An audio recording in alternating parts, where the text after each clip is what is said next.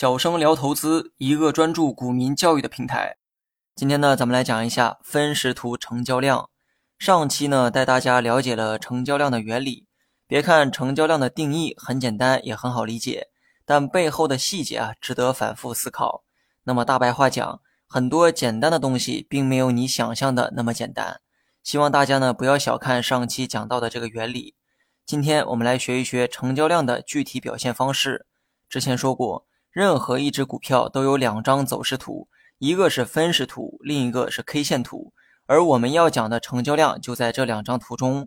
我在文稿中呢放了两张图片，图一呢是分时图，图的最下方就是成交量；图二则是 K 线图，成交量也在图的最下方区域。那么今天我们先来学一学分时图中的成交量，具体图片呢参考图一即可。图下方密密麻麻的线条就是成交量。这些线条本质上是用柱状图的原理在统计成交量的变化。由于排列的比较密集哈，所以柱子看起来就像一根根线条。成交量的统计非常简单，只要有成交发生，成交的数量就会用柱状图表现出来。所以当成交的数量比较多的时候，柱子呢也会变得更长。相反，当某一刻成交的数量比较少，柱子呢也会比较短。所以图中的成交量才会表现出高低不一的现象。成交量呢是个数量名词，统计的是买卖双方成交的数量，而这个数量单位是手，手掌的手。不知道这个单位的人啊，可以去复习一遍扫盲篇。你可以查看任何一个时段产生的成交量，比如你想查看上午九点五十六分的成交量，可以把手指移到对应的时间，系统就会显示对应时间产生的成交量。假如系统显示为一千五百。这说明九点五十六分该股成交的数量就是一千五百手。换句话说，在这一分钟里，一千五百手股票被卖出，也有一千五百手股票被买入。那么，假如在这个时间段内你也成功买入或卖出了该股票，那么这笔数量也会被电脑统计在内。我们在入门篇的时候也简单讲过关于分时图成交量的内容。当时呢，我说过这样一句话。成交量柱子为红色，代表买入的数量；成交量柱子为绿色，代表卖出的数量。虽然这么理解啊，并不严谨，但却是最简单的理解方式。如果你仔细参考之后，就会发现，以一分钟为单位，如果股票价格在一分钟内是上涨的状态，对应的成交量柱子就会是红色；如果一分钟内股票价格是下跌的状态，那么对应的柱子就是绿色。不信，你可以打开一只股票的分时图验证一下。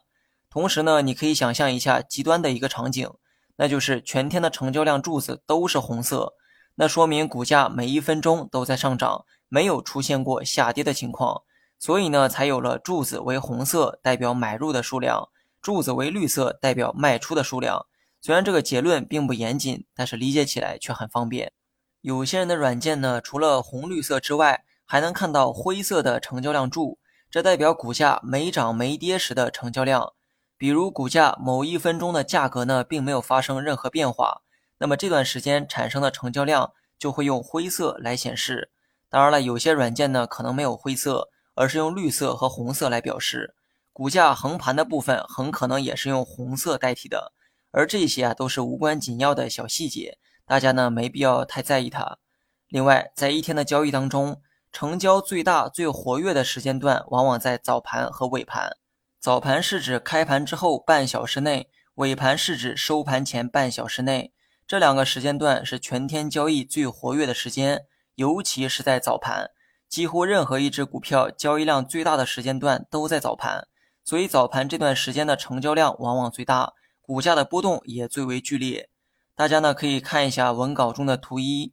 图中的股票也是在早盘的时候成交量最多，过了早盘的阶段之后，成交量往往都比较稳定。那么这种现象呢，并不是绝对的，只是大部分情况下会遵循这种规律。因为交易都是人们提供的，而人们的热情往往都会在开盘之后得到充分的释放。就像大妈们去超市抢年货，超市刚开门的那段时间，人们的交易热情往往是最高涨的。这种生活中的常识拿到股市也是同样的道理。好了，本期节目就到这里，详细内容你也可以在节目下方查看文字稿件。